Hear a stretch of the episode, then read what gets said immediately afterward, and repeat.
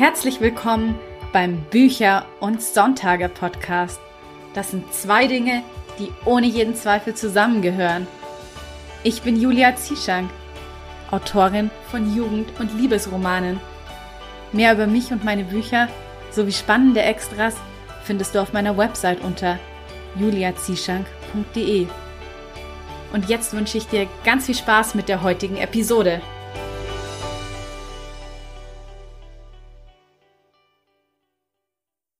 Und da sind wir schon im Bücher- und Sonntage-Herbst. Wow, also diese Sommerpause ist jetzt doch ziemlich schnell vergangen. Ich hoffe, du hattest einen wunderbaren Sommer und konntest ihn genießen und er ist ganz nach deinen Vorstellungen verlaufen. Ich muss sagen, mein Sommer war sehr erholsam, aber ich habe auch tatsächlich ein wenig den Podcast vermisst und freue mich deshalb nun umso mehr, dass es endlich wieder weitergeht und ich heute die erste Episode nach der Sommerpause aufnehme. Während des Sommers war ich aber nicht ganz untätig. Ich habe nämlich eine kleine Bonus-Interview-Reihe auf Patreon gestartet mit Gästen aus dem Podcast. Den Anfang macht Anna-Sophie Kasper. Das Interview ist auch bereits schon veröffentlicht und ich möchte dir jetzt hier direkt mal einen kleinen Auszug daraus vorspielen.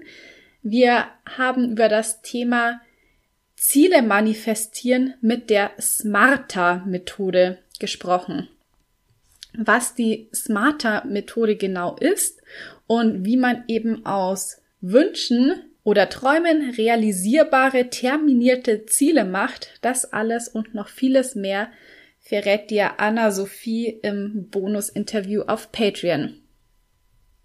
Und da ist dann auch die Kunst beim Manifestieren, weil ähm, wir manifestieren halt meistens das, was wir uns wirklich vorstellen können, was sich innerhalb unserer Vorstellungskraft befindet. Und das, was wir uns wünschen, das befindet sich meist außerhalb unserer Vorstellungskraft, weit außerhalb unserer Vorstellungskraft. Und deswegen sind es halt oft Wünsche und Träume, weil es nicht so richtig greifbar ist.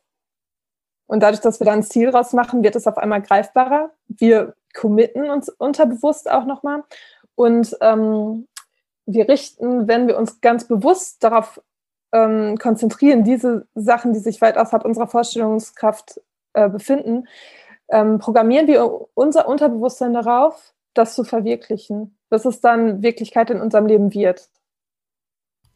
Neben dieser Bonus-Interview-Reihe, die ich jetzt eben gestartet habe und bei deren Zukunft noch neue Folgen dazukommen werden, gibt es aber noch viel mehr Bonus-Content auf Patreon. Und zwar habe ich dort inzwischen acht Writing Prompts und Journaling Übungen veröffentlicht. Das heißt, wenn du an so Schreibimpulsen interessiert bist, dann schau unbedingt mal vorbei. Ähm, die Schreibimpulse, die werden auch monatlich ergänzt. Da kommt also jeden Monat noch neuer Content dazu. Außerdem gibt es eine exklusive Kurzgeschichte von mir, die du nur dort findest. Und kleiner Trommelwirbel. Auf Patreon gibt es auch schon allererste Infos zu meinem nächsten Roman. Denn der wird exklusiv nur auf Patreon veröffentlicht werden. Und ja, ich habe ihn quasi für alle Unterstützer und Unterstützerinnen auf Patreon geschrieben.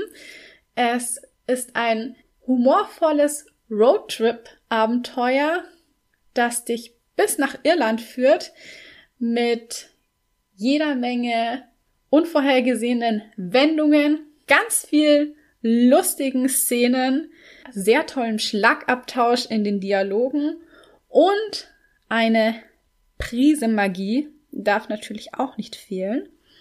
Wenn du wissen möchtest, wie der Roman heißt, worum es da genau geht, wie sogar das Cover aussieht, dann schau einfach mal auf Patreon vorbei.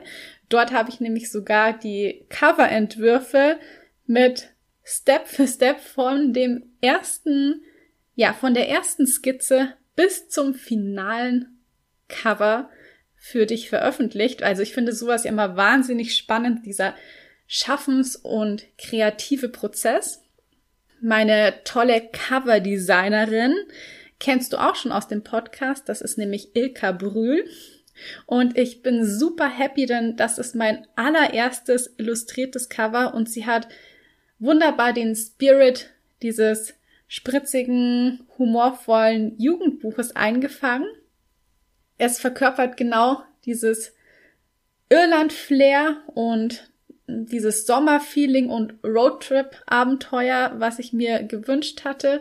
Und ja, es ist einfach auch mal für mich eine ganz andere Art von Cover. Eins, was komplett selbst illustriert wurde. Und wenn du es eben gerne mal anschauen möchtest, dann packe ich dir den Link zu Patreon wie immer in die Show Notes zur heutigen Episode. So, genug der einführenden Worte und was bei mir in den letzten Wochen so los war und an was ich den Sommer über gearbeitet habe. Nun widmen wir uns dem heutigen Thema und zwar Social Media Marketing für Autorinnen und Autoren. Denn ich glaube, das ist ein Thema, bei dem viele nicht so genau wissen, wie man da am besten anfangen soll, wie baut man sich eine Community auf, wie schafft man es, relevanten und interessanten Content zu kreieren? Und all das und natürlich noch vieles mehr beantwortet heute Antonia Wesseling im Interview. Du kennst sie vielleicht von ihrem YouTube-Channel Tony Pure. Dort ist sie sehr erfolgreich und auch sehr bekannt. Deshalb freue ich mich auch wahnsinnig, dass sie gleich dafür zu gewinnen war, mir zum Thema Social Media Marketing Rede und Antwort zu stehen. Jetzt aber würde ich sagen, legen wir mal direkt mit dem Interview los. Hallo Toni, schön, dass du heute hier dabei bist bei der ersten Folge nach der Sommerpause. Und wir haben uns ja heute auch ein sehr schönes Thema überlegt. Und zwar geht es um Social Media Marketing für Autorinnen und Autoren. Und ich finde, da bist du ja wirklich Expertin mit deinen 20.000 Followern auf Instagram und über 28.000 Abonnenten auf YouTube. Ähm, vielleicht magst du einfach mal kurz erzählen, wie es so dazu kam, wie entstand die Idee zu deinem ähm, YouTube-Channel Tony Pure und wie du dir deinen Erfolg dort eben auch so erklärst. Ja, also ich habe schon vor einigen Jahren angefangen. Ich glaube, es war 2015. Da habe ich mit YouTube angefangen. Ich habe Instagram vorher nur privat benutzt und habe äh, mit YouTube angefangen, weil ich übers Schreiben reden wollte. Ich ähm, habe allgemein mit dem Schreiben auch schon sehr früh angefangen und habe Gott und die Welt zugeredet mit dem Schreiben und äh, mit meinen Geschichten und habe dann irgendwie die Idee gehabt, dass ich halt YouTube dafür nutzen könnte, mit anderen darüber zu sprechen, also allgemein über das Thema Schreiben, aber auch über meine Bücher, die ich zu dem Zeitpunkt halt eben ähm, geschrieben und auch anfing so langsam zu veröffentlichen. Und genau, dann habe ich halt ja relativ spontan meinen YouTube-Kanal erstellt und in den ersten Videos habe ich auch Schreibtipps, glaube ich, gegeben und ähm, ja, über mich gesprochen, über meine Bücher. Ähm, die sind mittlerweile auch gar nicht mehr online. Ich habe damals noch eigene Buchtrailer erstellt, also in, in unserem Haus zu Hause mit meinen Eltern, die mussten dann Schauspieler sein und ähm, habe das alles mit der, mit der Handykamera aufgenommen und mit Movie Maker geschnitten. Also es war alles hochprofessionell. und ähm, ja, dann ist irgendwie aber auch die, mehr die Lust gekommen, über allgemein das Thema Buch zu sprechen. Und ich habe dann diese Booktube-Nische auf YouTube entdeckt. Also, dass man ähm, dort allgemein über Bücher spricht und jetzt nicht nur über die eigenen. Und da ich ja auch jetzt noch nicht so viel veröffentlicht hatte, beziehungsweise auch noch nicht so viel ähm, Thema oder so viele Videos drehen konnte zu mir, habe ich dann halt auch andere Bücher vorgestellt und dachte, ähm, eigentlich ist das super praktisch. Ich ähm, habe Spaß, über Bücher zu reden und ich liebe das hier, mich mit Menschen auszutauschen. Und gleichzeitig habe ich ja genau die Leute hier um mich herum, die vielleicht auch interessiert an meinen eigenen Büchern sind. Und genau, dann habe ich so mit, mit YouTube angefangen und habe dann teilweise auch privatere Themen geteilt. Also ich habe ähm, zuerst mit Book, Book Love Tony hieß mein Kanal und habe dann irgendwann zu Tony Pure umgewechselt, weil ich dann halt auch gemerkt habe, dass ich auch es mag, so ein bisschen was über mich zu erzählen und gar nicht nur übers Schreiben, sondern vielleicht auch über so die Person dahinter. Und das hat mir auch unfassbar viel Spaß gemacht. Und Instagram hatte ich, wie gesagt, eher so nebenbei benutzt. Mir folgten da ein paar Leute, die mich vielleicht so von YouTube kannten, aber da habe ich jetzt nicht aktiv gepostet. Ähm, das habe ich dann erst, ich würde sagen, so Anfang 2019 für mich entdeckt oder Ende 2018, dass ich dann auch immer mal wieder zwischendurch eine Story aufgenommen habe und dann ähm, teilweise auch ja meine Abonnenten mit durch den Tag genommen habe ähm, und so gezeigt habe, ja, was ich gerade mache, wo, worüber ich gerade nachdenke, aber halt eben auch an der Entstehung meiner Projekte. Gab es dann eigentlich auch so einen Punkt, an dem du gemerkt hast, so, wow, jetzt ähm, explodiert quasi der Kanal, jetzt kommen auf einmal total viele neue Abonnenten dazu oder war das eigentlich eher so ein stetiges Wachstum? Ähm, also ich würde sagen, es war schon weitestgehend stetig. Es gab es nicht ein eine riesige Explosion, aber ich würde sagen, es ist exponentiell gewachsen. Ähm, also hinterher schneller als am Anfang. Ähm, als ich dann auch mich schon so ein bisschen in dieser Bubble ähm, einen kleineren Namen, sage ich jetzt mal, gemacht hatte. Also ich, als ich Leute kannte und ähm, dann auch mal markiert wurde und man vielleicht mal was zusammen gemacht hat. Ähm, das würde ich sagen. Und aber halt auch, als ich mehr, würde ich sagen, zu mir gefunden habe. Also ich habe halt auch dann sehr viel über mich erzählt und ich glaube, dass halt eben viele Abonnenten auch Interesse an der Person dahinter haben. Und dann habe ich halt eben auch sehr viel so Persönliches aus meinem Leben ähm, gepostet. Und das hat, glaube ich, auch viele angezogen. Ähm, ist dann halt natürlich ein bisschen schwierig. Also mittlerweile merke ich, dass es, man da schon auch ein Maß finden muss. Also dass es für mich auch manchmal zu viel war, ähm, weil man die Menschen dann zu nah an sich ranlässt und das auch nicht immer so einfach ist. Aber ich glaube, dass das so der Prozess war zu dem, wo ich quasi heute stehe.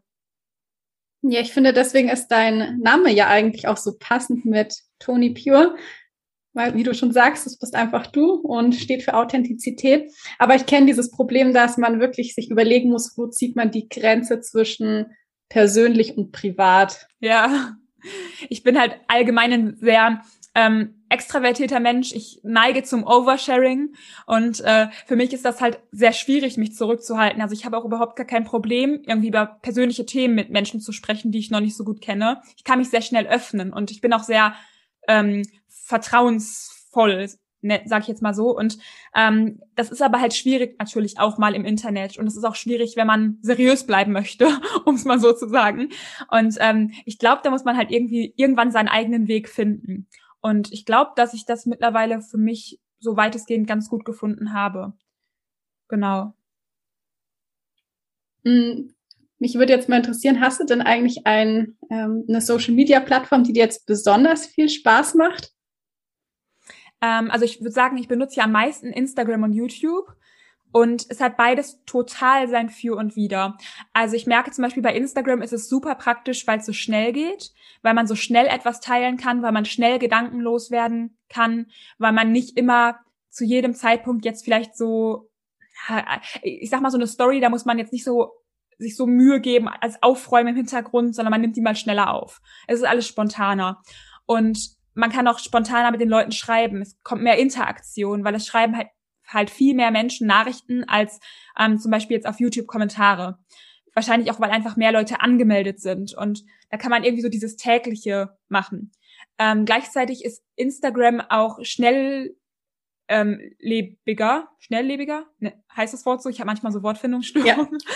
Also es ist wahnsinnig schnell alles. Ähm, die Leute gucken sich ja die Stories und da kann ich mich noch nicht mal von rausnehmen, ähm, gucken sich ja gar nicht mehr komplett an. Also man muss alles mit einem Untertitel schreiben, damit nicht alles nur durchgewischt wird. Und wenn du so ein IGTV aufnimmst, also ich muss zu mir sagen, ich glaube, ich habe in meinem Leben vielleicht einmal ein IGTV zu Ende gesehen ähm, weil mir das einfach, auf, ich, wenn ich auf Instagram bin, dann will ich dieses Schnelle und dann will ich auch nicht diese 15 Minuten Videos schauen. Und wenn du aber ausführlich zum Beispiel über ein Buch sprechen möchtest oder über, ja, jetzt zum Beispiel übers Schreiben, dann finde ich, ist so ein Video halt schon allgemein umfangreicher und dadurch auch aussagekräftiger. Und ich glaube, das ist halt ja so eine so, so, so ein Abwägen. Für manche Dinge benutze ich lieber YouTube und für manche lieber Instagram. Ja, glaube, man muss halt auch ein bisschen abwägen, ob man eben lieber vor oder hinter der Kamera steht, weil auf Instagram ja. kann man sich ja auch besser noch selber so ein bisschen rausziehen und man muss gar nicht so viel sein Gesicht zeigen, wenn man es nicht möchte. Das stört mich jetzt gar nicht so. Ich glaube, was mich auf Instagram auch am eher stören würde, ist dann, das, das ist ein Für und ein Wider. Also einmal sind die Menschen halt unheimlich nah, was auch schön ist, weil man schöne Kontakte so knüpfen kann. Aber gleichzeitig bekommst du auch für alles, was du tust, sofort ein Feedback. Also wenn du was postest, kann es innerhalb von Sekunden sein, dass du halt gesagt bekommst, dass du blöd bist, sozusagen. Und ähm, das geht dann irgendwie vielleicht noch mal näher als auf einem YouTube-Kanal. Also ist so ein bisschen auch mein Gefühl. Mhm. Ja, kann ich mir schon auch gut vorstellen. Ähm, ja, ich kenne ja jetzt schon ein paar Autoren und Autorinnen, die halt so sagen, oh, das ganze Social Media Thema und Marketing überhaupt, das nervt mich total. Ich würde eigentlich am liebsten nur schreiben und mich auf mein Buch konzentrieren und den Rest jemand anderem überlassen. Ähm, deshalb einfach mal so die Frage, warum ist denn Social Media Marketing so wichtig? Also wieso kann ich nicht einfach mein Buch rausbringen und den Rest eben jemand anderem überlassen? Also ich glaube, dass es früher auch ein bisschen anders war, ähm, dass es halt früher auch die, ja, so be sehr bekannte Autoren, vielleicht auch amerikanische Autoren, die es gar nicht unbedingt nötig hatten. Aber ich glaube, dass es halt heute eben schon sinnvoll ist, ähm, sich da auch ähm, Leser und Leserinnen aufzubauen, beziehungsweise halt auch, ähm, ja, in irgendeiner Form eine Reichweite Menschen, die sich für dich interessieren und dann vermutlich auch für das, was du schreibst ähm, oder hoffentlich auch für das, was du schreibst, ähm, weil zum Beispiel das Thema Self-Publishing finde ich ist auch eine ganz große Sache. Im Self-Publishing veröffentlicht man ja sein Buch selbst und da hat man eben keinen großen Verlag, der hinter einem steht. Und ich denke mal, wenn man jetzt so einen sehr großen Publikumsverlag hat, ist das vielleicht sogar noch ein bisschen was anderes. Aber ich habe ja zum Beispiel im Self-Publishing angefangen und hätte ich halt keine eigenen Interess Interessenten gehabt, sozusagen, die meine Bücher halt von außen lesen wollen, dann wäre ja niemand da gewesen, der sich darum gekümmert hat. Und ähm, in einem kleinen Verlag ist das eigentlich fast genauso. Die Erfahrung habe ich zumindest gemacht. Ähm, und selbst bei den großen Publikumsverlagen, ich glaube, selbst die setzen mittlerweile auch viel auf Eigenverantwortung. Also, dass man auch sehr viel selbst in die Hand nimmt und sich auch bitte da ein bisschen engagiert. Und ähm, wahrscheinlich, weil einfach viele junge Leute dort unterwegs sind und weil Social Media quasi ja dazugehört. Es gibt wahrscheinlich schon einen Punkt, an dem man sagen kann, nö, ist nicht meins. Aber ich schätze, dass sich das viele auch so noch nicht erlauben können. Hm, das glaube ich auch, gerade wenn es eben, man so ganz am Anfang noch steht und so um das Thema Sichtbarkeit geht, dann ist es schon wichtig, dass man einfach so ein eine gewisse Leserschaft mitbringt, damit die Verkäufe am Anfang vielleicht auch gepusht werden. Ähm, ja, aber was würdest du denn jetzt sagen, wenn ich jetzt zum Beispiel wirklich mein Buch ähm, im Self-Publishing rausbringen will und dann denke ich mir so, okay, dann fange ich jetzt halt vorher schon mal an mit ähm, Instagram oder Facebook, aber ja, wie findet man dann heraus, welche Marketingkanäle überhaupt zu einem passen und wie schafft man es dann, dass man auch wirklich ein paar Follower gewinnt? Also, puh, ich habe es jetzt ehrlich gesagt von den meisten Autorinnen, die mit Instagram und YouTube auch so angefangen haben und dann ihre Reichweite erhöht haben, mitbekommen, dass sie halt auch nicht nur über ihre eigenen Bücher geredet haben. Das Ding ist, wenn du am Anfang ein, Nobody bist und ähm, du redest halt nur über deine eigenen Bücher, interessiert das ja niemanden, weil niemand interessiert sich für ähm, ein Buch, was er nicht kennt oder und was wo er den Schreibstil nicht kennt, wo er überhaupt nicht weiß, wie es geschrieben ist.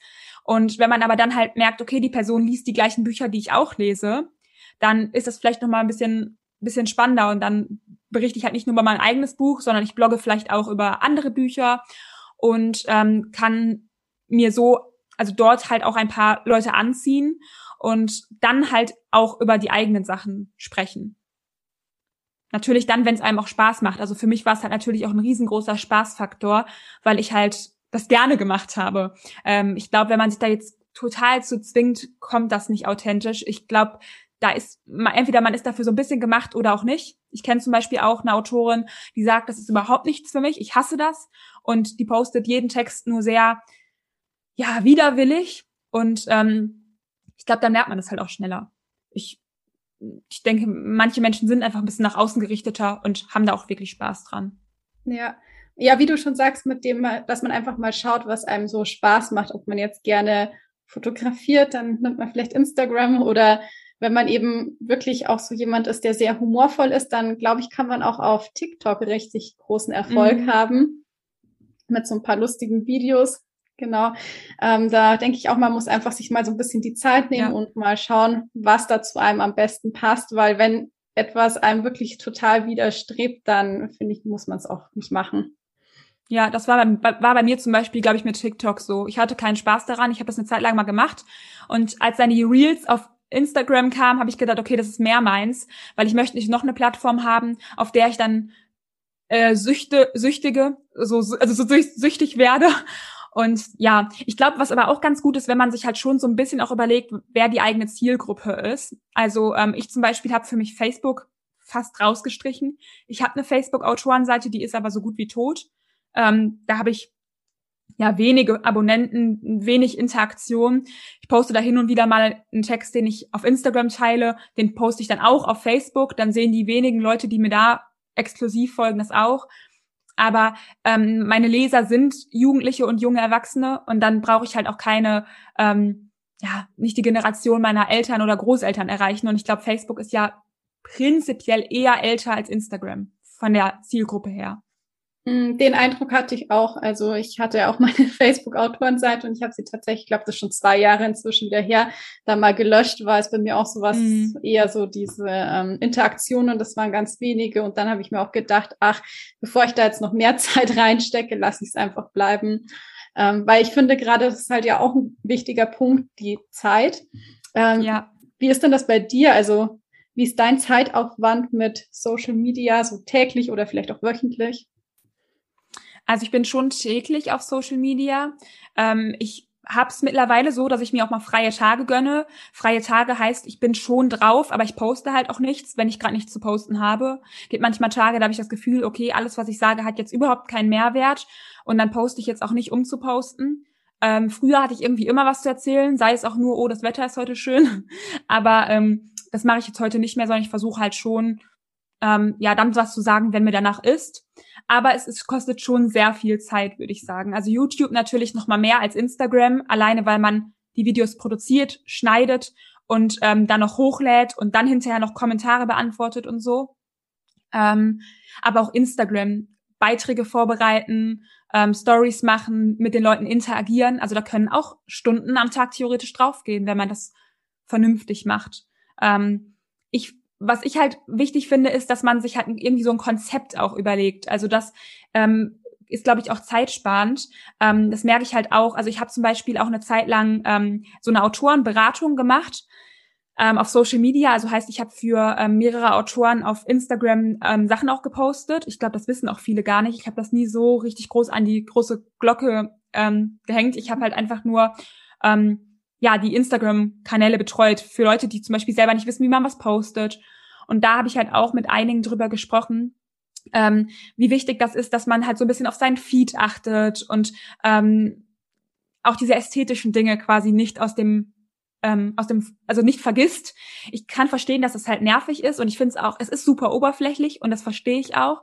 Ähm, aber ich glaube, dass das halt schon einen guten Eindruck macht, wenn man auf die Seite kommt. Und es wäre ja schade, wenn man sich wahnsinnig abstrampelt ähm, und halt eben nichts hängen bleibt.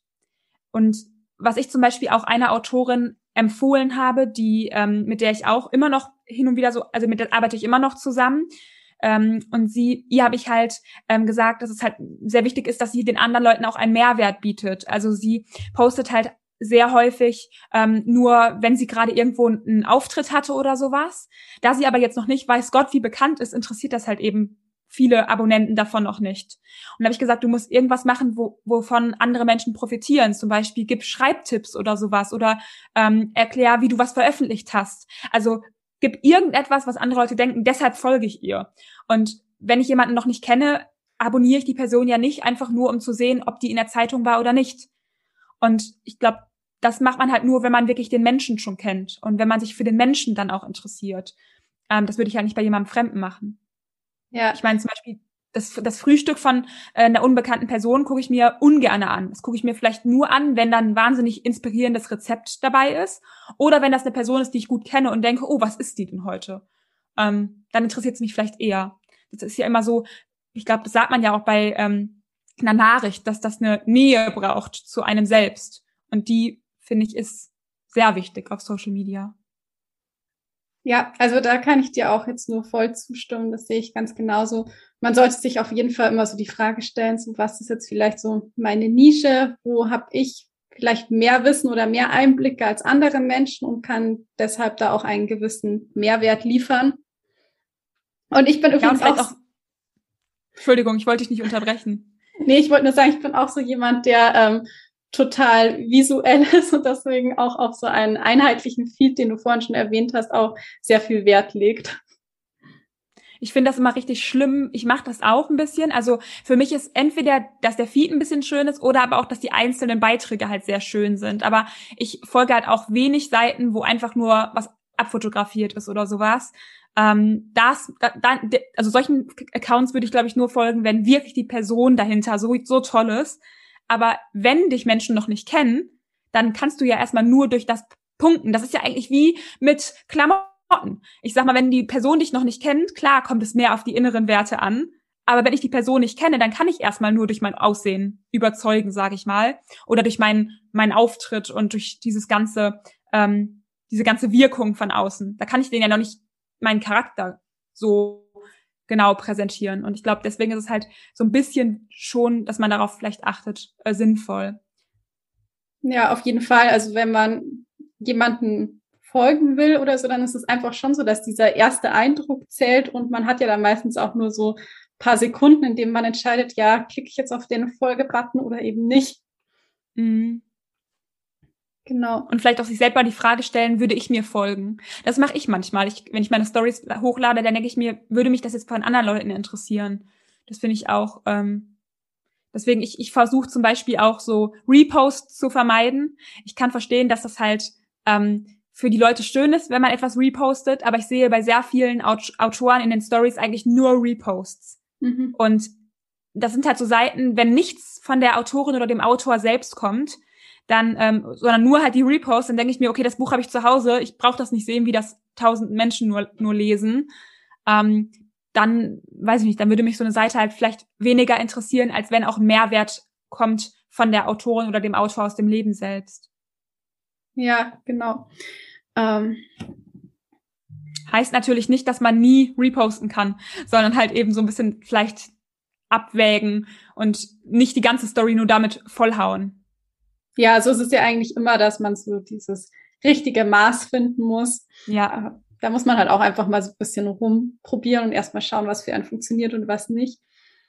Ähm, also ich kann mir jetzt halt auch so vorstellen, weil du ja schon gemeint hattest, du bist mehr so extravertiert, dass es für dich eben mhm. nicht so ein Problem ist, jetzt vor einer Kamera dich hinzustellen. Aber es gibt halt bestimmt auch viele Menschen, die einfach Angst auch davor haben, tatsächlich sichtbar zu werden, die sich vielleicht sogar wirklich davor fürchten, ein paar tausend Follower zu haben, weil je größer die Followerzahl, desto mehr Kritiker hat man natürlich auch. Ähm, wie sind denn da so deine Erfahrungen mit Kritik oder vielleicht, ich weiß nicht, sogar auch Hatern und wie gehst du damit um? Ähm, also zuerst ich, muss ich einmal ähm, erklären oder äh, äh, hier widersprechen. Ich bin zwar extravertiert, aber ich würde mich trotzdem oft als schüchtern beschreiben. Also ähm, ich bin ein Mensch, also extravertiert heißt ja eigentlich, dass man seine er Energien im Kontakt mit Menschen bekommt. Und das trifft auf mich zu. Also ich bekomme definitiv durch Gespräche und durch Unterhaltungen mehr Energie, fühle mich inspiriert und sauge quasi an dem Kontakt sozusagen dran. Aber gleichzeitig bin ich halt auch, ähm, ich würde sagen, schon auch ein schnell ein selbst unsicherer Mensch. Also dass ich halt ähm, viel über mich nachdenke und auch schon mich manchmal frage, wie wirkt das jetzt? Das kommt immer auf die Situation an, aber ich kenne diese Selbstunsicherheiten schon auch. Das ist definitiv besser geworden. Ich war als Kind da viel, viel, viel schlimmer. Aber ich würde jetzt auch nicht sagen, dass ich so ein Hau drauf, mir ist alles egal Mensch bin. Ähm, aber also zwei Sachen. Einmal, ich finde, das macht auch vielleicht so ein bisschen das Alter würde ich sagen, also ich war halt früher, als ich jünger war, da war es halt für mich noch schwieriger, vielleicht auch, weil ich in der Schule und sowas war. Ähm, da würde ich einfach nur sagen, ganz ehrlich, ist alles egal, ignoriere die anderen Menschen und mach einfach dein Ding, denn spätestens nach drei Wochen wird keiner mehr darüber lachen, also sowas zumindest bei mir. Als ich mit YouTube angefangen habe, da kam erst äh, auch so ein paar blöde Kommentare aus meiner Schule, weil ich halt noch Schülerin war. Aber ganz ehrlich, irgendwann hat es niemanden mehr gejuckt und jetzt folgen mir teilweise sogar einige noch und schreiben mir auch manchmal. Und wenn ich ein Buch empfehle, zum Beispiel darauf, oh, ich kenne es auch oder irgendwie, also da kommt gar nichts mehr. Ähm, ich glaube, man nimmt dem dann auch am besten so den Wind aus den Segeln. Ähm, und was du gerade meintest mit der ähm, äh, mit dem mit der Angst, dass die Follower, sag ich mal, so explodieren. Die Angst kann ich kann ich im also ziemlich wahrscheinlich nehmen, denn das Ganze kommt, also zumindest was bei mir so relativ langsam. Also ich glaube, es gibt so YouTuber oder Instagrammer, die dann halt, ich sag mal, so klassische Influencer sind, aber jetzt nicht in der Buchbubble, bei denen das vielleicht vor allem durch TikTok oder so, so, so rasant wächst. Aber ich glaube, so in dieser Buchnische oder als Autorin oder, oder halt als Autor ist das unwahrscheinlich, dass man jetzt von heute auf morgen eine Million Abonnenten hat und plötzlich halt ähm, ja zu ganz Köln spricht ungefähr. Ähm, es kommt halt so langsam und ich muss sagen, meine Story gucken halt mittlerweile halt auch ein paar tausend Leute und ich ich fühle das gar nicht mehr so. Also dass ich da wirklich rede, fühlt sich so an, als würde ich einfach nur zu fünf Leuten reden. Ähm, das ist so langsam in meinem Kopf gewachsen, dass die Zahl irgendwie surreal wurde und ich glaube tatsächlich, da war ich jetzt echt fast ein bisschen nervöser, bevor ich jetzt mit dir gesprochen habe, als bevor ich eine Story aufnehme. Einfach weil ich wusste, okay, die Story kann ich hinterher nochmal neu drehen, wenn die mir nicht gefällt. Und ähm, ja, also ich glaube, da wächst man so ganz langsam rein. So ein bisschen wie, wie, wie man halt auch sagt, man wächst mit seinen Herausforderungen. Und ähm, zu dem Hate, was du gesagt hast, ja, also ich habe schon auch echt böse Nachrichten bekommen. Ich habe letztens eine Nachricht bekommen, ich weiß nicht, ob man das schon als Hate bezeichnen kann, die fand ich ganz amüsant, aber die war wirklich schon so, so doof, dass ich die irgendwie sogar witzig fand. Da hat mir einfach jemand geschrieben, einfach ohne irgendwas anderes, also die, das Einzige, was kam, war die Nachricht, ich habe mal geguckt, hier, ich habe dein Buch gelesen, aber fand es irgendwie nicht so gut wie erwartet. Hm. Und das ist halt jetzt einfach so natürlich muss man damit rechnen, dass solche Kommentare kommen. Ich würde das jetzt nicht als Hate bezeichnen, sondern eher als unnötig. Ja. ähm, ohne irgendeine Begründung, ohne alles, ohne Hallo, ohne irgendwas. Die Person folgt keiner Person, hat ein anonymes Profil, ohne Profilbild, ähm, null Abonnenten, null Leute, äh, denen sie folgt, null Leuten, denen sie folgt. Also es wirkt irgendwie tot. Und dann so eine Nachricht zu schreiben, ist wahrscheinlich einfach wirklich nur böse gemeint. Also man möchte wahrscheinlich einfach nur ärgern. Ja. Ähm, Wahrscheinlich hat sie sich glaube, extra auf Instagram angemeldet, die Person, nur um dir das sagen zu können. Ja. Aber ich glaube, dass ich da mittlerweile meistens also weniger emotional geworden bin. Kommt immer auf die Nachricht an. Wenn das jetzt so ein ganz, ganz langer Text ist von jemandem, der mir eigentlich nur schreibt, dass ich keine Berechtigung habe, in seinem Leben zu sein, dann kann das vielleicht schon mal äh, irgendwie so hoch äh, aufstoßen. Aber wenn es jetzt so, so eine Nachricht ist, dann screenshotte ich die manchmal und verschicke die irgendjemandem und denke mir so, oh, mit falschem Fuß heute aufgestanden, weil ich es einfach nur amüsant finde. Also ähm, die habe ich mir jetzt zum Beispiel nicht zum Her zu Herzen genommen. Die habe ich einfach nur gespeichert, weil ich es fast ein bisschen lustig fand. Ich glaube tatsächlich, dass es mit Kritikern vielleicht auch so ist, wie vorhin, wie du schon meintest, mit ähm, der Follower-Anzahl, dass man da auch so ein bisschen reinwächst. Also ja, das stimmt. Ja war das bei mir halt auch so, als ich weiß noch, wo die allererste schlechte Rezension kam, das tat oh, ja. unglaublich weh.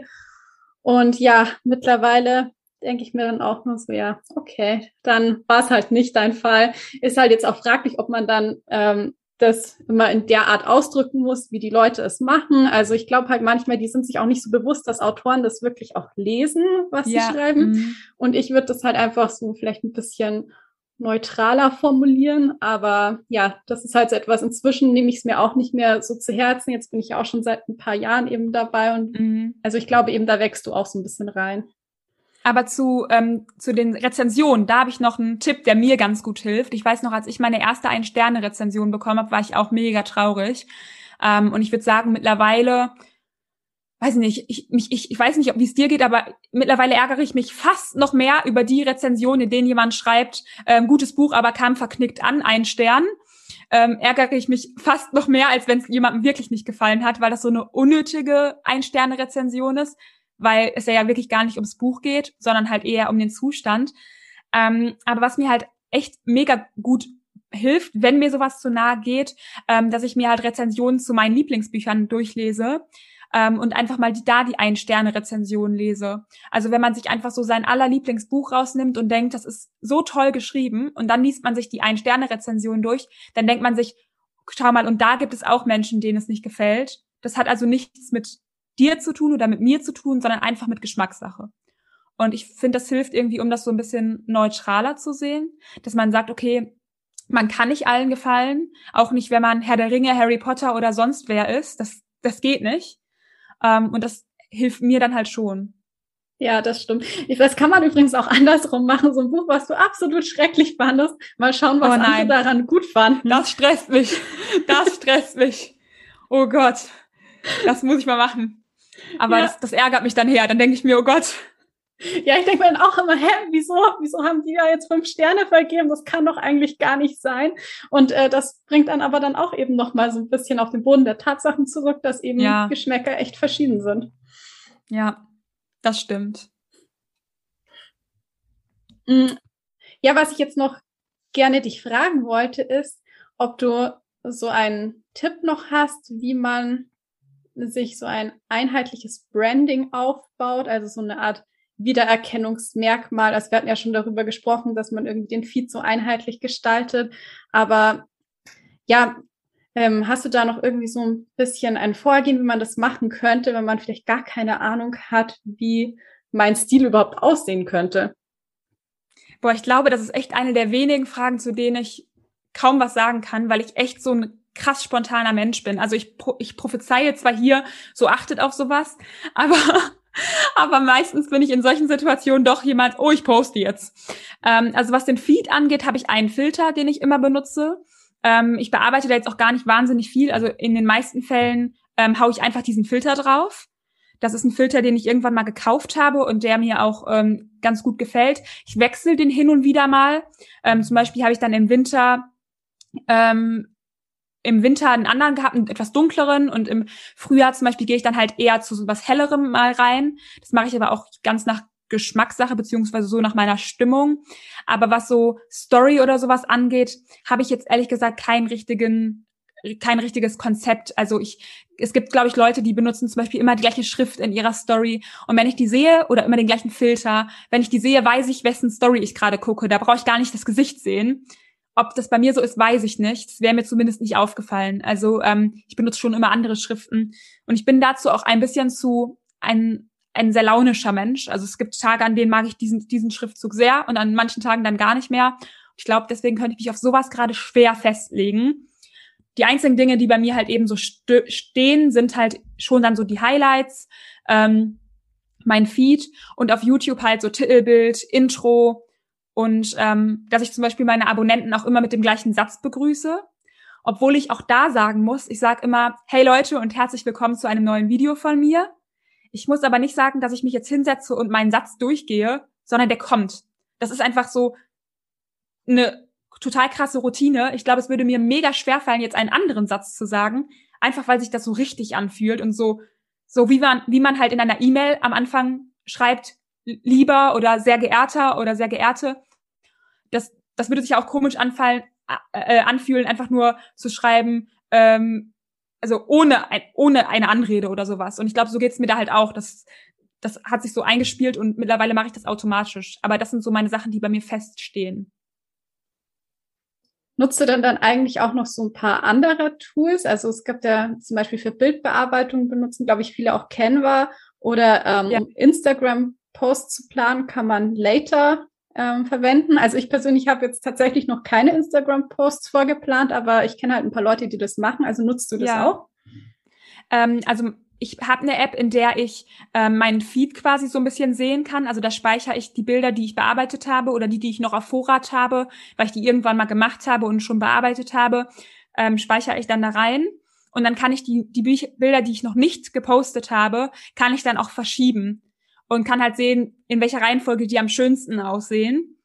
Und ähm, auch zum Beispiel, ob das halt so ein bisschen passt. Manchmal vertue ich mich und dann merke ich hinterher, ah, das hätte ich anders machen können, wenn ich es poste.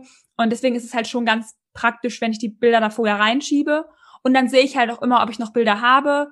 Und wenn zum Beispiel, ähm, ich weiß nicht, ob du da auch mitgemacht hast, aber bei diesem AutorInnen-Sonntag von der Justine, die, mhm. ähm, wenn ich dann halt immer sehe, okay, da ist irgendwie ein Thema, ähm, was mich interessiert, dann kann ich halt gucken, okay, welches Bild würde da jetzt zu passen.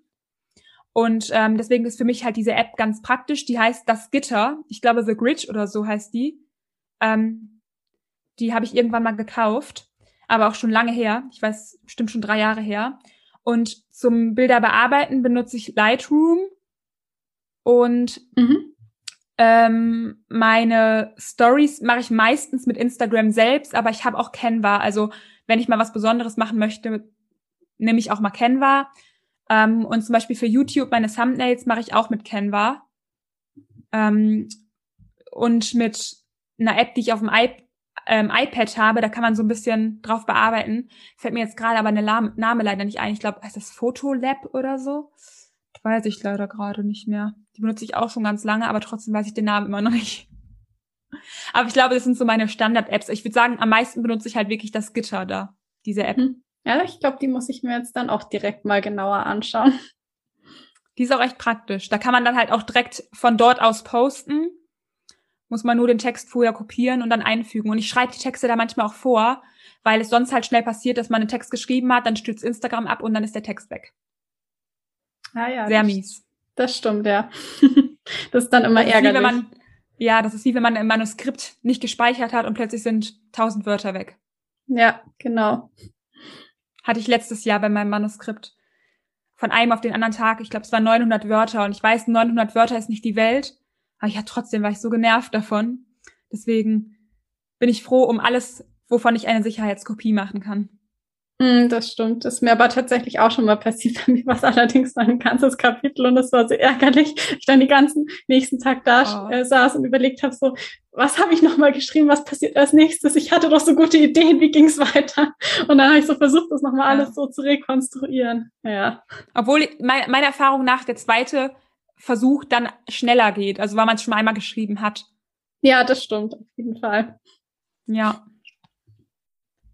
Ähm, hast du irgendwie noch vielleicht einen kleinen Hinweis, wie der Algorithmus funktioniert oder wie man so Hashtags ähm, setzen sollte oder sowas? Ja, also mit Hashtags muss ich sagen, arbeite ich gar nicht mehr so wahnsinnig viel. Ich benutze unter meinen Posts meistens ein paar. Ähm, aber ich glaube, auch da ist wichtig, dass man halt ähm, jetzt nicht die größten Hashtags, also ich sehe bei vielen, die schreiben dann Hashtag Love, Hashtag äh, Me, Hashtag ähm, äh, Good Morning oder so, die passen erstens nicht zum Bild, also meistens nicht. Und zweitens sind die halt auch so unspezifisch. Also die sind, ähm, also die sind, die sind riesengroß und dann lockt man vielleicht halt vermutlich noch amerikanische ähm, Accounts an, die gar kein Deutsch verstehen, obwohl man sonst ja auf Deutsch postet. Was ja dann total sinnlos quasi ist.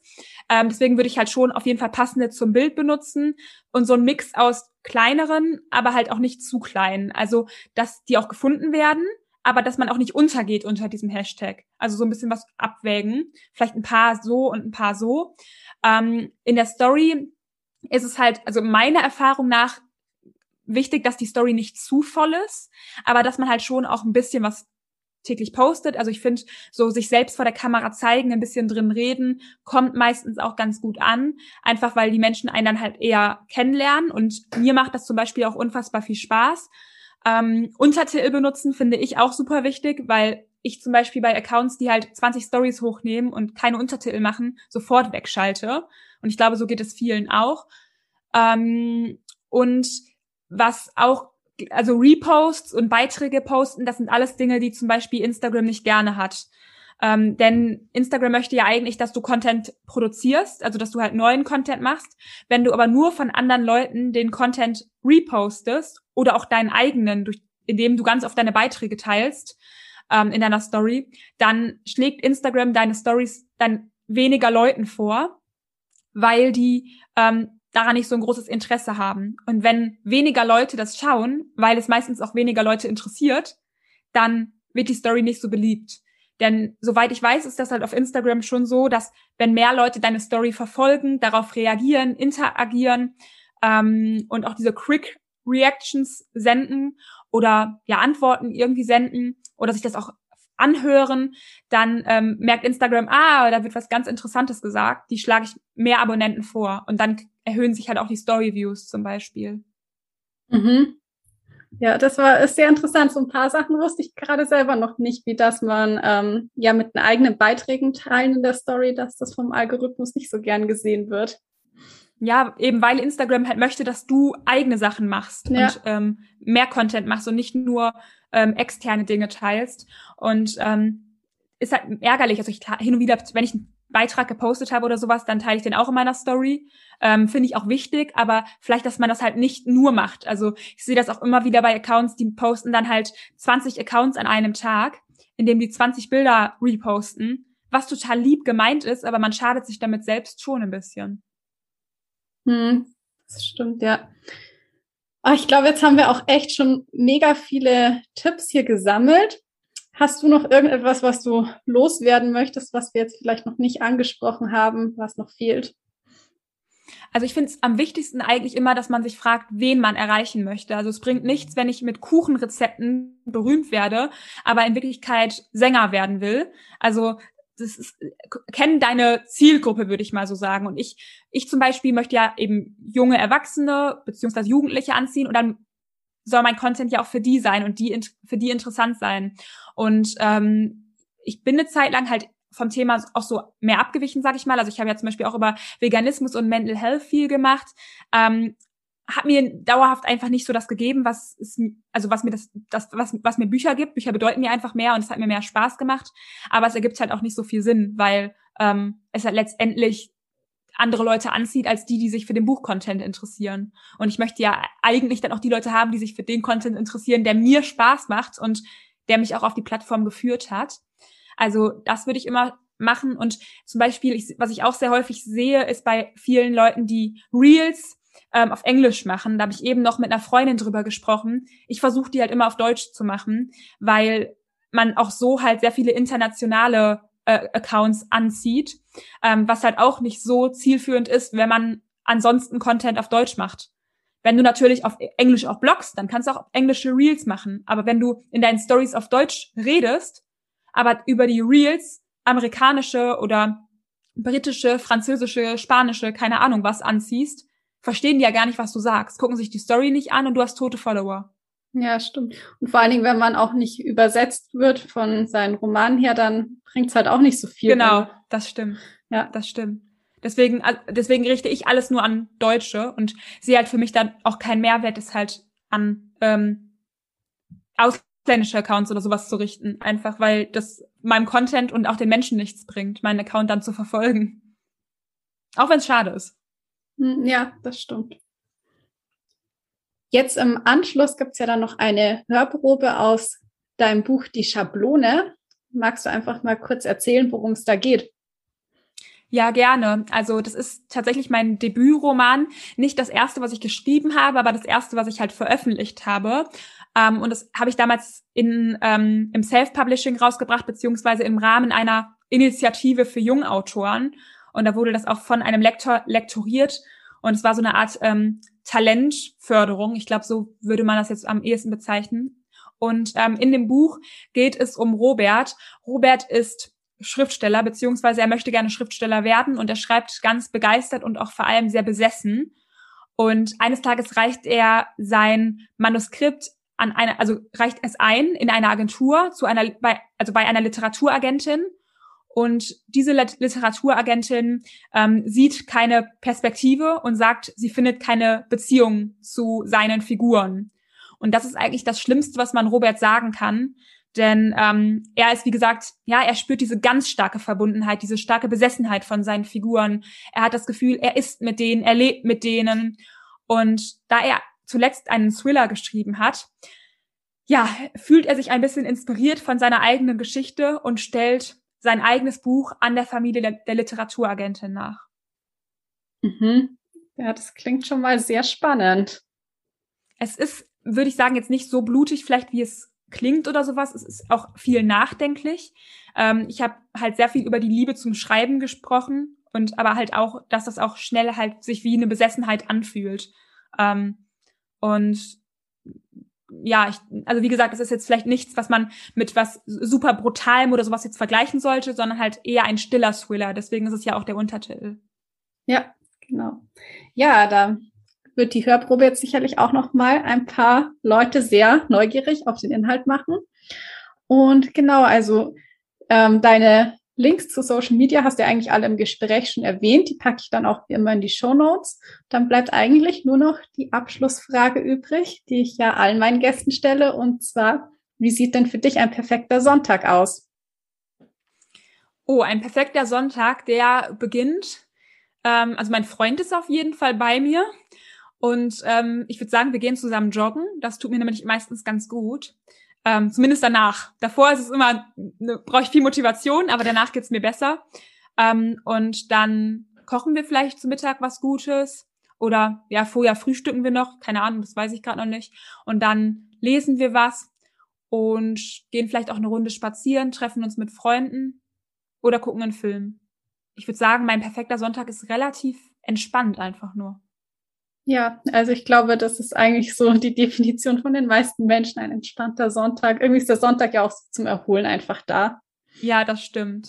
Mal, mal eine Pause vom Alltag und eine Pause von den ganzen Gedanken, was man noch zu tun und hab, was man noch tun muss. Und das finde ich dann immer ganz gut, wenn man mit dem Joggen zum Beispiel mit dem Sport einen Ausgleich schafft, aber danach halt eben auch etwas macht, was vielleicht ein bisschen fauler ist. So ein Mittelding. Definitiv. Dann danke ich dir, Toni, dass du deine jahrelange Social-Media-Erfahrung hier mit mir und den Hörern und Hörerinnen geteilt hast. Ich habe mich sehr gefreut, dass du heute hier bist. Ich danke dir für deinen tollen Podcast und dass ich dabei sein durfte. Und nun folgt eine kleine Hörprobe aus Die Schablone von Antonia C. Wesseling. Er packte sie, riss ihr die Kleider vom Leib und sah in ihre blauen Augen.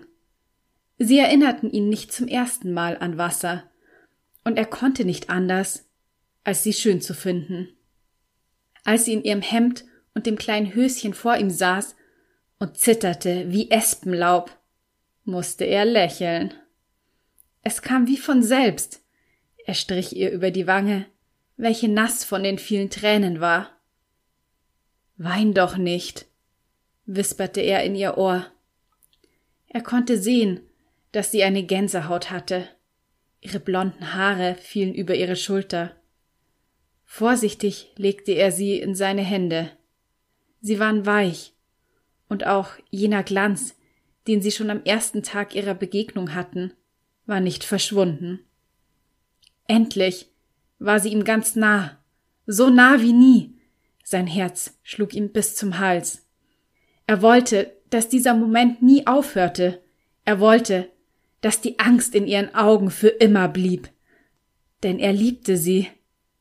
Aber er liebte ebenso ihre Angst. In seinen Füßen kribbelte es. Eigentlich war er nicht der Typ für viel Bewegung, aber heute zog es ihn nach draußen. Er hatte vieles zu verarbeiten und er wollte die Luft spüren. Deshalb zog er sich die Schuhe an, schlüpfte in den beigen Frühlingsmantel und verließ das Haus. Ein Spaziergang würde ihm sicherlich gut tun. Nicht nur, weil ihm dabei die besten Ideen kamen. Manchmal war es einfach nur entspannend, durch die Natur zu ziehen, Beobachtungen zu machen und schlechte Laune zu verdrängen. Mit den Händen in den Jackentaschen lief er über den Bürgersteig hin zu einem kleinen See. Hier verbrachte er manchmal warme Nachmittage, weil sein Garten zu klein für die unbändige Fantasie war. Er brauchte die Freiheit und konnte mit dem wilden Gestrüpp hinter dem Zaun nichts anfangen. An diesem Tag ließ er seine Lieblingsbank links liegen und lief weiter. Mehrmals atmete er tief ein und aus und schloss die Augen. Dabei konzentrierte er sich nur auf die Geräusche, die er wahrnehmen konnte. Zwitschernde Vögel konnte er hören, und irgendwo in der Nähe quakte ein Frosch. Er dachte über sein Leben nach und über die Ungerechtigkeit. Ich finde keine Beziehung zu ihren Figuren. Er konnte ihre Stimme noch ganz genau hören. Wütend nahm er einen Stein und warf ihn in den See. Er hüpfte über das Wasser. Was für ein Jammer. Er hatte damit einfach nicht gerechnet. Es war mehr die Bestätigung gewesen, die er sich abholen wollte, als die Frage nach einer Meinung. Sein Buch lehnte niemand einfach so ab. Diese Inkompetenz gehörte bestraft. Wie unfähig musste eine Literaturagentin sein, um die Leidenschaft und das Talent nicht zu erkennen. Er wusste, dass heutzutage die Agenturen mit Müll zugeschüttet wurden. Es gab immer mehr Menschen, die etwas von sich erzählen oder aber einfach nur bekannt werden wollten. Bei ihm war das anders. Im Gegensatz zu diesen Leuten war er zum Schreiben geboren. Sein Talent war kein Zufall, sondern eine Gabe. Es lag ihm im Blut. Du hattest einfach nur Pech, sagte auf einmal jemand hinter ihm. Er drehte sich um. Grüß Gott, Clara, was machst du denn hier? Erfreut begrüßte er das nette Mädchen. Ich wollte mich noch einmal für das fantastische Essen letztens bedanken. Das ist doch keiner Rede wert. Du weißt doch, dass ich alles tun würde, um euch zu erfreuen. Clara nickte freundlich. Und was machst du hier? Sie ging weiter, kickte einen Stein vor sich her und sah ihn schließlich an. Ich schweife in meinen Gedanken, antwortete Robert. Schon wieder? Wie oft machst du denn das? Robert lachte auf. Na, wenn ich das nicht so oft machen würde, gäbe es dich doch nicht. Jetzt lachte sie. Stimmt, da wirst du wohl recht haben. Robert registrierte nun ein älteres Ehepaar, das sich immer wieder zu ihm umdrehte. Was die Menschen immer guckten. Sie verstanden vielleicht einfach nicht, wie eine anständige Unterhaltung aussah. Dabei war doch nichts dabei. Er konnte schließlich nichts dazu, wenn immer mehr Leute die Beziehung zu ihren Büchern und den dazugehörigen Protagonisten verloren. Es war zwar sehr bedauernswert, aber nicht zu ändern. Willst du noch mit zu mir kommen? Du kannst wieder bei mir essen. Robert gefiel der Gedanke, dass er nicht alleine war, sondern eine so wunderbare Gestalt wie Clara ihn begleitete. Nein, ich muss jetzt wieder los. Ich habe heute nicht mehr viel Zeit. Mein Eiskunstlauftraining beginnt gleich. Oh, na ja. Bist du wohl gerade auf Seite 257, oder? Clara rümpfte die Nase. Bei der Stelle hättest du dir aber was Besseres einfallen lassen können, anstatt mich vor versammelter Mannschaft zu blamieren. Sie war ihm nicht weiter böse, wusste sie doch, dass darauf die weitere Handlung des Buches aufbaute und sie als Hauptfigur die Verantwortung für den Verlauf hatte. Wie es weitergeht, erfährst du in Die Schablone von Antonia C. Wesseling. Und das war es auch schon wieder mit der heutigen Episode. Ich hoffe, du konntest ganz viel für dich dabei mitnehmen und mir ist noch ein schöner Satz zum Schluss eingefallen. Ich weiß gar nicht, ob das ein Zitat ist. Ich habe es auf jeden Fall schon öfter gelesen und ich finde, es passt so gut zu Social Media und Authentizität, weil oftmals ist es ja schwierig zu unterscheiden in dieser Scheinwelt aus Oberflächlichkeiten. Was ist jetzt echt? Was ist nur Glanz? Ich muss ganz ehrlich sagen, dass ich auch Menschen gerne folge, bei denen ich zumindest das Gefühl habe, sie sind authentisch und ich persönlich lege eben auch sehr viel Wert auf Authentizität. Und dazu möchte ich jetzt eben diesen Satz noch zum Abschluss sagen, und zwar lautet der Don't compare your inside to someone else's outside. Ich finde, das ist einfach so ein schöner Gedanke, den man auch noch mit nach Hause nehmen kann, den man vielleicht im Hinterkopf behalten kann, dass wir eben nicht unser eigenes Innenleben mit dem vergleichen dürfen, wie sich andere nach außen geben. Denn wir wissen ja nicht, wie es in Wahrheit in ihrem Inneren aussieht. Natürlich ist es so, dass man ja immer gerne die schönen Seiten präsentiert und dass vielleicht was schief läuft, gar nicht so nach außen kommuniziert. Dazu fällt mir nämlich auch ein, dass man wahrscheinlich überrascht wäre, wie viele Probleme andere Menschen haben, die man ihnen nicht ansieht. mit diesen zwei Gedanken möchte ich jetzt eben die heutige Folge beenden. Und damit auch keine zukünftigen Folgen verpasst, abonniere den Podcast gerne auf Spotify und Apple Podcasts. Und wie immer würde ich mich auch sehr über eine Bewertung auf Apple Podcasts freuen. Ich lese auch jede einzelne der Bewertungen und ich freue mich immer so, so unendlich über euer Feedback und eure lieben Worte. Das ist einfach wunderschön. Und damit bleibt mir nur noch zu sagen, ich hoffe, du schaltest wieder ein, wenn es Zeit ist für Bücher und Sonntage. Bis zum nächsten Mal.